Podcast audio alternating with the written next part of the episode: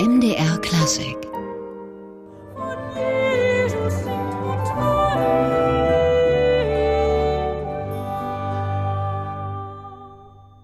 Ja, so klingt sie, die hochgelobte und vielgeliebte Stimme von Dorothy Mills hier mit einer weihnachtlichen Weise. Als wir uns zuletzt hier bei MDR Classic begegnet sind, Frau Mills, das war im Sommer MDR Musik Sommerzeit. Ja, und damals haben Sie erzählt, dass Leipzig, dass Bach Ihr Zuhause ist. Jetzt sind Sie wieder bei Bach in der Bachstadt Leipzig, in der Thomaskirche beim Weihnachtsoratorium. Fühlt man sich da so richtig zu Hause inzwischen? Ja, wollte gerade sagen, also umgezogen bin ich jetzt im letzten halben Jahr nicht. ähm, ja, ganz, ganz sicher es ist natürlich und sehr besonders auch die Thomaskirche, aber ehrlich gesagt ähm, ist es, sobald ich eigentlich die ersten Fuß aus dem Zug raussetze, denke ich, ja, jetzt sind wir wieder da. Hallo, Bach. Es ist ja noch, noch mal sehr besonders dann natürlich in der Thomaskirche. Tja, hallo Bach und hallo Weihnachtsoratorium, ein Werk, das Sie schon oft gesungen haben, das Sie sicher schon als Kind gehört haben, könnte ich mir vorstellen. Und trotzdem wartet man jedes Jahr drauf und es nimmt ein jedes Jahr gefangen. Warum, was meinen Sie, ermüdet dieses Werk nicht? Es ist eigentlich bei allen, bei allen großen und auch kleinen Werken von Bach ich, ich entdecke auch immer wieder noch mal was Neues. Also es gibt dann, äh, das habe ich noch nie so gehört. Aber na, stimmt, ja, das ist, boah, das gibt's ja auch noch. Also ähm, da braucht man gar nicht die Partitur quer lesen, sondern einfach nur quer hören. Und sofort gibt es wieder irgendetwas, ja, also man, man, kommt ja von, von einem großen Kosmos Weihnachtsoratorium in, in immer kleinere Teile, in den Mikrokosmos der kleinsten Figuren, wo man auf einmal hier ist mein Wort, wird auf einmal da in den Bratschen wiederholt oder da kommt es und das ist ähm, bleibt, bleibt eine ewige Entdeckungsreise. Aber es ist auch ein bisschen, habe ich auch heute gedacht, es ist irgendwie so ein Familientreffen der Töne. Ähm, ja, also ja, so alte Bekannte, die man wieder sieht, ne? Und irgendwie Tante Schlafe, mein Liebster oder so. Und das ist, man freut sich, die, die dann auch nach einem Jahr mal wieder zu sehen und zu hören. Deshalb, das, ich bleib beim Zuhause. Das ist wirklich ein sehr, sehr schönes Zuhause. Mit vielen Zimmern und vielen Bewohnern, zumal Bach ja im Weihnachtsoratorium manches wiederverwendet hat. Sie haben es schon angedeutet, was man ja vielleicht auch anderswoher kennt. Ja, ich habe ja, ich, ich komme ja im, ich warte ja immer noch drauf, dass ich mal die, die, die Sopranversion von Schlafe, mein Liebster. Moment, die ist, gerade habe ich sie mal wieder, ist sie mir begegnet in der Partitur. Welche weltliche Kantate ist das nochmal? 200? Egal, vergessen. Jedenfalls die, ja, ähm, möchte ich gerne nochmal singen. Und das, das sind ja nun Partien, die damals zu Bachs Zeiten von Knaben oder Falsettstimmen gesungen wurden, weil Frauen ja gar nicht zugelassen waren. Wie gehen Sie, wie gehen Sie denn damit heute um? Ähm, naja, als, als wahre Feministin versuche ich das natürlich ganz schnell zu vergessen. Ähm, ähm, wir sind jetzt auch, und ehrlich gesagt, das ist schon schön, wenn, wenn die Altpartie im Weihnachtsoratorium mit einer Frauenstimme besetzt ist. In den Passionen freue ich mich auch, wenn meine Counterkollegen das singen. Und da gibt es sehr viele, sehr, sehr hochgeschätzte ähm, Kollegen, ähm, die mir gerade alle Marmeladen gebracht haben. Ich habe gerade drei verschiedene Sorten Marmeladen von meinen drei Lieblingscountertenören ähm, zu Hause im Kühlschrank. Äh, fällt mir nur noch so an Seiten, ja, Seiten, Seitenhieb. Ähm, ja, ich, ich freue mich, also gerade auch meine, meine Kollegin Elvira Bill, die es jetzt singt, das, da, geht, da geht einem das Herz auf. Das ist so schön, was sie macht. Interessant, Countertenöre kochen offensichtlich Marmeladen. Aber nochmal zurück zum Weihnachtsoratorium. Das ist ja ein riesiges Werk. Alle sechs Kantaten hat der Thomas Kantor da auf dem Programm. Wie probt man das eigentlich? Wie, wie erleben Sie das? Na, im Moment sind wir noch in Einzelproben. Also, ne, da kommt dann irgendwie Nummer 19, weil die ist mit Oboen und dann kommt Nummer 23, weil die ist auch mit Oboen und dann springt man mal eben in die 57, weil die ist dann mit den Streichern, die kommen dann dazu. Ähm, ähm, die Hauptproben gehen jetzt, glaube ich, los. Zwei, ganze Durchläufe von eins bis sechs. Ja, das ist schon, das ist schon viel. Aber ich werde da auch nicht müde. Also das, das, also als Sopran ja sowieso nicht, weil da hört man eigentlich die meiste Zeit dekorativ zu. Ähm, nee, mich kann das nicht müde machen. Gerade auch wenn das so lebendig musiziert ist wie jetzt mit, mit Gotthold Schwarz. Das ähm, ist auch schön, durch seine Augen zu sehen und, und durch seine Ohren zu hören und was, was er aus dem Werk wieder, wieder macht. Das, ähm, nee, Nee, nee, das wird nicht langweilig. es ist ja auch was Besonderes mit ihm. Er ist ja ein Sängerkollege. Thomas Kantor, Gotthold Schwarz, der das Ganze leitet und ja selbst lange Zeit im Sängerensemble dabei war und das ja teilweise auch noch tut. Das ist sicher was ganz anderes, als wenn man da einen Instrumentalisten vorn stehen hat. Obwohl die das sicher auch toll machen, oder? Ich merke das immer dann, also wenn, wenn wir gerade irgendeinen technischen Unfall haben, also ne, also weiß ich nicht, irgendein Ton sitzt nicht oder ist in die Nase gerutscht oder was uns dann so unterwegs mal passiert.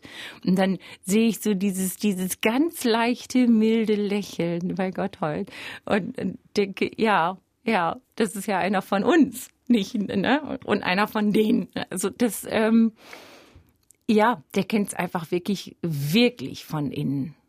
Macht sich das dann auch bemerkbar in Balancen, die zwischen Orchestern und Sängern hergestellt werden müssen, dieses Miteinander?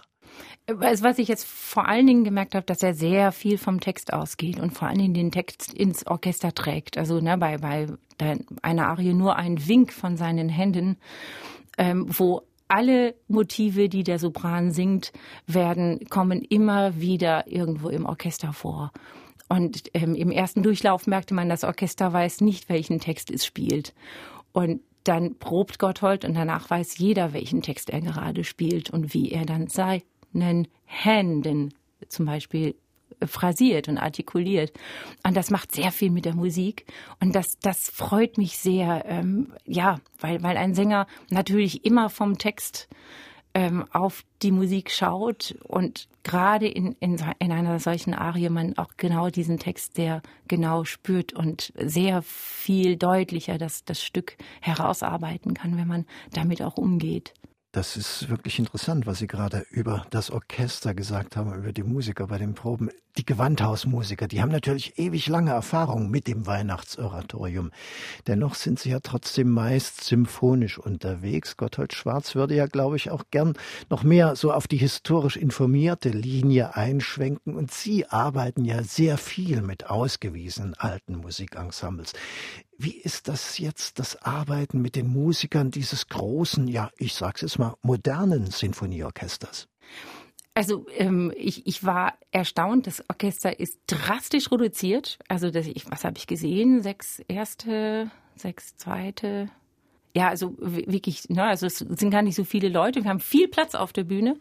Und das fördert natürlich auch das sehr individuelle und kammermusikalische Spielen. Und das ist natürlich der Ansatzpunkt, wo man von, äh, wo man bei den sinfonischen Musikern natürlich sofort ansetzen kann, wo die sofort wissen, ah, ja klar, nee, ist klar. Und ähm, merkt dann, ähm, wie, wie Gotthold ähm, Blickkontakt mit den einzelnen Musikern aufnimmt und ich auch. Also ich habe jetzt ins Orchester gesungen, wir, wir bei der Probe, ist eh geselliger zum Proben. Ähm, um ja, weil, weil man dann auch sehr viel individuellen Kontakt miteinander hat und, und sehr viel nochmal ähm, sängerisch gestalten kann. Also das merkte ich dann, ne? also erste Probe ist dann, klingt dann noch symphonisch ähm, dann kommt der nächste Durchlauf und dann, und dann zack, zack, zack, zack, zack, ne? Irgendwie alle hören sehr genau zu. Ich singe irgendeine Phrase und ich merke so, oh, guck mal, da kommt die Antwort und da kommt eine Antwort. Und das ist ähm, ein sehr schöner Dialog. Das macht gerade wahnsinnig viel Spaß. Dorothee Miels heute bei uns hier im MDR Klassikgespräch. Wir reden gleich noch weiter über das Weihnachtsoratorium und lassen es jetzt hier musikalisch auch ein bisschen Weihnachten. Ich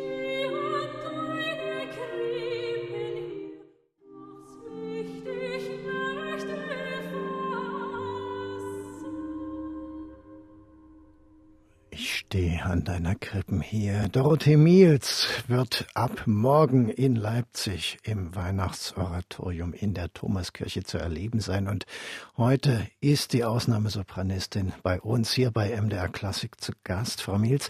Wir hatten es vorhin ja schon gesagt, quantitativ ist der Sopran etwas stiefmütterlich behandelt im Weihnachtsoratorium, aber qualitativ haben Sie ja einige der schönsten Nummern dafür. Dorothee Miels als Engel zum Beispiel. Wie hält man da denn so die Spannung, wenn man doch immer mal etwas länger warten muss auf seinen Einsatz? Ja, indem ich halt nicht warte, sondern zuhöre. Also klar. Ne, also ähm, ähm, ich höre zu, ich, ich, ich schaue, was, was geht so im Orchester gerade ab, wie entwickelt sich diese Probe, wie, wie kommen die Leute in Kontakt. Ähm, äh, man probt ja im Kopf immer auch so ein bisschen mit und denkt, aha, ja, jetzt könnte man irgendwie, ja, die Phrase sollte so und zack, da kommt schon, ja, ja, genau. Dann braucht man gar nichts sagen oder so, ne, eh nicht, also ich bin ja nur Sopran, aber ähm, ähm, ja, so bleibt man natürlich dran und dann ist es überhaupt nicht mehr lang. Also das, ähm, Letztes Jahr war es, glaube ich, hatten wir auch in, in Michel in Hamburg diesen Marathon, wo die dann dreimal pro Tag eins bis sechs durchfetzen. Ähm, ähm, da dachte ich auch, oha, das, das könnte schon grenzwertig werden. Aber das war eigentlich jedes Mal so, man wird so vom ersten Ton eingesaugt und am Ende wieder ausgespuckt und denkt so, boah, toll, jetzt machen wir das nochmal. Also das, ähm, ja, ich freue mich gerade mal wieder über meinen Beruf.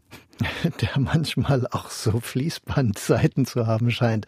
Aber weihnachtliches ganz anderer Art steht ja auch noch an in Ihrem Beruf. Alessandro Scarlatti mit dem Freiburger Barockorchester und Petra Mülljans. Ist das eigentlich schwierig, nach dem großen Bach in Leipzig dann zu Scarlatti zu switchen? Weil das ist doch schon eine etwas andere musikalische Welt. Ist eine andere musikalische Welt. Also die Sprache macht auch wahnsinnig viel aus, finde ich. Ähm, dann sind es Scarlatti, die, diese Weihnachtssolokantaten, die sind zum Teil sind die sehr, sehr volkstümlich. Also da gibt es sehr volkstümliche Pastorellen drin. Dann aber auch, ja, ähm, äh, ziemlich szenisch hat er das eigentlich auch geschrieben. Also wir machen das natürlich nicht szenisch, aber, aber das, die Rezitative Accompagnati sind, merkt man, sind irgendwie szenisch angelegt. Es ist nochmal eine andere ja, eine andere Welt, eine andere Art auf Weihnachten zuzugehen. Und ich freue mich, dass ich so, so, ne, erst so erste Dezemberhälfte deutsche Weihnacht, zweite Dezemberhälfte italienische Weihnacht. Ist schön. Nun sind Sie ja Familie keine Frau der Oper, auch nicht der Barockoper, was viele ja auch bedauern. Aber bei Scarlatti, der ja seines Zeichens einer der großen Opernmeister der Zeit war, da könnte man ja mal so ein bisschen reinschnuppern in diese Opernwelt, wenn es schon szenisch angelegt ist, wie Sie sagen. Im, im Grunde mache ich das ja immer. Also ich denke mir ja sogar, wenn ich jetzt ähm, ähm, im Bachs Weihnachtsoratorium singe, habe ich eine Szene vor Augen. Also ich mache das immer. Also ne, ich arbeite ja viel mit diesen Subtexten, dass ich mir sozusagen eine eigene Geschichte zu meiner Arie erzähle, damit ich auch eine Figur sozusagen habe. Ähm, weil das muss keiner wissen. Was ich mir da vorstelle, ist auch, ist auch eher unwichtig. Aber, aber es, die Figur selber, die ich darstelle, wird plastischer. Und man kriegt mehr, mehr ähm, ähm, Projektionsfläche, ähm, was, was man jetzt in diese Figur und, und in die Erzählung hinein noch selber an Gedanken legen kann, was, was die Seele, was äh, die Seele anspricht oder so.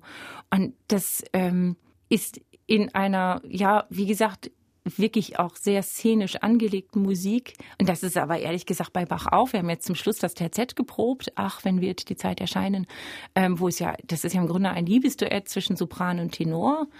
Ähm, die Geige, der Heilige Geist windelt sich da mal wieder so durch. Ähm, und dann gibt es die Altstimme, die ähm, ähm sozusagen richtig stört und, und auch immer was sagt, nein, nein, der ist schon da, weil die, ähm, ne, das Liebesduett, die sind immer noch dabei und sagen, ja, wann kommt er denn und wo ist er denn? Und die Altstimme Stimme hat eigentlich einen rezitativischen Einwurf immer. Wir haben sie jetzt auch von uns entfernt gestellt. Also es wird ja, bedingt auf eine Art szenisch. Aber das macht auch wahnsinnig viel Sinn, weil das hat sich Bach sicherlich auch so gedacht. Ähm, weil, weil sie, ja, ganz, ganz abseits von der, von der Handlung steht und, und aber eigentlich genau weiß, was gerade los ist, nämlich Jesus ist schon da. Und, ne, und ja, Sopran und Tenor, die alten Träumer, die sind dann noch und sagen, ach ja, wann wird denn die Zeit? Und wenn, ach ja, und der Trost, wann wird er denn erscheinen? Und ach, wenn er doch nur da wäre und er ist schon da. Ja, ja, die Zeit, die Zeit, die vergeht. Als Sie das letzte Mal bei uns waren, Frau Miels, da haben Sie uns erzählt, dass gerade Bachs Musik für Sie auch so eine Art musikalisch gelebter Glaube ist. Wie erleben Sie da Bachs Weihnachtsoratorium aus diesem Blickwinkel? Hm, ich liebe ja gerade auch die Adventszeit sehr, weil es so dieses genau dieses Sehnen nach nach dem, was kommen wird, diese Erwartung. Und ähm, das meistens ist es ja oft so, dass, dass das Erwarten ist ja manchmal noch schöner als die Erfüllung. Und das ähm, weiß ich nicht, das ist vielleicht auch so typisch Doro, aber ich, ähm, mag diese, diese Zeit der, der, der frohen Erwartung und ja, und dann der Erfüllung, was natürlich bei uns Sängern ähm, in der Adventszeit dann alles sehr gemischt ist. Also ich versuche dann als, als, als brave Christin in der Erwartungshaltung zu bleiben, bis wir den ersten Weihnachtstag haben. Und ähm, als Sängerin singe ich natürlich die ganze Zeit schon von der Erfüllung. Ja, es ist eine sehr, sehr, sehr, sehr schöne Zeit, wo sich viel verspricht und viel erfüllt. Das ist ja, Sie haben es gerade gesagt, heute tatsächlich ein Problem, dass man keinen Unterschied mehr macht zwischen Advent und Weihnachten. In der Bachzeit war das ja noch ganz streng. Da waren die Weihnachtskantaten und erst recht das Weihnachtsoratorium tatsächlich erst für die Weihnachtsfeiertage und danach gedacht. Ja, und heute beginnen wir das Weihnachtslieder singen. Also Sie als Profi ja dann meist schon im August, wenn da was aufgenommen wird.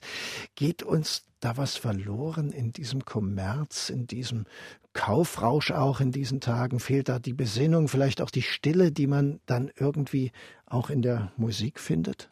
Naja, also es ist ja nicht wirklich still, aber, aber man selber wird still, weil man dann zuhört. Und das ist etwas, was wir sehr verlieren. Also ich, ich merke, es fällt uns immer schwerer, eigentlich zuzuhören. Stillsitzen und mal zuhören. Und da kommt man ja auch schon sehr bei sich selber an. Das ist eigentlich was, was sehr wichtig ist. Und äh, dafür sind, glaube ich, unsere Konzerte schon, schon sehr, sehr gut und sehr hilfreich.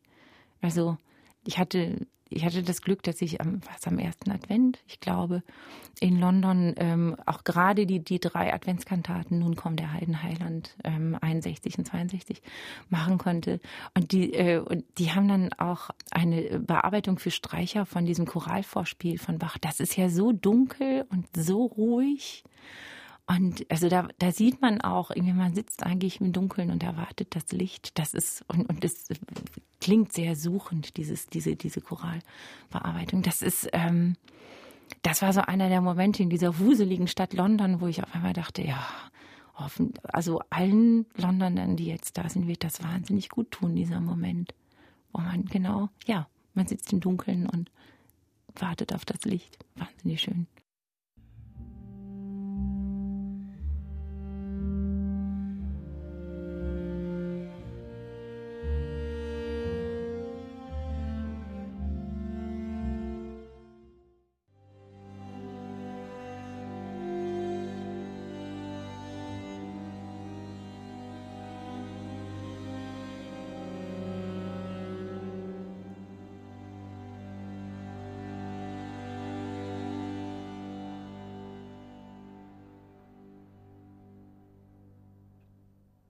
Nun kommt der Heidenheiland, das Warten in der Dunkelheit auf die Ankunft des Lichts, wie Dorothee Miels es gerade so schön formuliert hat. Und Dorothee Miels ist heute hier bei uns zu Gast. Die gefeierte Sopranistin singt in Leipzig die Sopranpartie im Weihnachtsoratorium von morgen Freitag bis Sonntag in der Thomaskirche zu erleben. Frau Miels, nun kommt der Heidenheiland. Das ist ja ein ganz altes Weihnachtslied. Viele mögen die ja weniger, weil da modale Tonarten sind, die wirken einfach dunkler, wie Sie sagen, weniger euphorisch oder süßlich wie die beispielsweise aus dem 19. Jahrhundert. Welche Rolle spielen eigentlich die alten Lieder für Sie und wie kann man die erhalten? Ist ja so ein bisschen eine bedrohte Art, oder? Na, man kann sich natürlich immer so seinen eigenen Raum schaffen indem man sein, sein eigenes Heim ents entsprechend einfach sich, sich so richtet, dass es da still bleibt. Ähm, bei allen Termindruck, also den ich jetzt natürlich auch habe, ne, also jetzt habe ich da meinen Koffer für, ne, ich komme am zweiten Weihnachtstag komme ich nach Hause. ähm, treffe mich dann mit meiner Tochter. Wir gehen dann nach Cuxhaven Dunen. Da gibt es so ein, ein ziemlich hässliches Hochhaus, das aber sehr hoch ist. Und wenn man da drin sitzt, sieht man die, sieht man die schönen Häuser und nicht mehr das hässliche. Und, und einfach aufs Meer rausschauen und einfach, ja, ähm, den, den Jahreswechsel dann sozusagen für uns irgendwie im Stillen begehen, weil jetzt davor sind wir beide auch am, am Rotieren und machen. Für mich ist natürlich das, das Singen selber bringt eine wahnsinnige Ruhe, also so aufregend wie das ist Ähm, ist es aber dann im Konzert, werden wir ja alle ganz, ganz ruhig und fokussiert und jeder Ton kommt genau dann, wann er zu kommen hat und er klingt. Ähm, viele Menschen, die zusammenkommen und dadurch, dass sie still sind und zuhören, sehr viel Energie miteinander teilen. Das, das finde ich sehr, ähm, ja, da passiert eigentlich genau das. das. Das kann ich nur jedem raten, geht in, geht in ein Konzert. Und jetzt nicht in so ein Unterhaltungs- und, und Klatschen- und Mitsingen-Konzert. Das ist auch toll. Also, ne, das haben wir auch jetzt gemacht. In, letzte Woche war ich beim Adventsingen. Ähm, haben jemandem verraten, wer ich bin und so. Und dann haben wir da halt irgendwie so vierstimmig Choräle gesungen. Ich habe dann so ein bisschen die, die, ich gehe mit meiner Laternenstimme rausgehalten. Ähm, ähm, weil ich fand das gerade auch mal schön, jetzt mal als, als nicht als die Sängerin oder so dahin zu gehen. Und dann haben wir halt da Lebkuchenherzen gefuttert und, und schöne Weihnachtslieder gesungen. War sehr schön. Adventssingen inkognito, auch eine schöne Geschichte. Ja, die eigene Besinnlichkeit, das eigene Heim dazu präparieren, wenn man, wie Sie sagen, erst am zweiten Weihnachtstag nach Hause kommt. Ja, da bleibt ja gar keine Zeit, da bleibt ja dann auch keine Zeit, die berühmten Milzschen Vögel vom Fenster zu füttern. Die müssen dann also auch ohne sie auskommen. Ja, mein Mann, der gerade wieder in einer, einer wilden Kompositionsphase ist und wild komponiert und dann kriegt er eigentlich kaum noch was mit. Aber wenn er dran denkt, dann hängt er auch noch mal was raus. Und ich habe ja dann immer so, ähm, es gibt so so ähm, ein, ein, ein, so einen Kranz, da kann man äh, zwölf Meisenknödel auf einmal reintun, die halten ein bisschen vor. Ne? Ähm, ab gerade meine Tochter hat irgendwie ihre beiden ähm, ähm, Lang Langhaarkatzen ausgekämmt und hat mir ähm, nochmal einen großen Beutel Katzenwolle geschenkt. Das ist nämlich ganz toll. Ähm, ähm, die Meisen freuen sich da wahnsinnig, die holen sich das da weg. Das habe ich nochmal so in die Büsche gestopft, denn die machen sich jetzt alle ganz mollige, warme Katzennester ähm, und dann haben sie es warm. Ähm, muss man aufpassen, dass man dann, dass das Katzen sind, die jetzt nicht behandelt sind mit Frontline oder so. Ne? Also dieses Antiflohmittel ist für Meisen natürlich auch nicht so gut.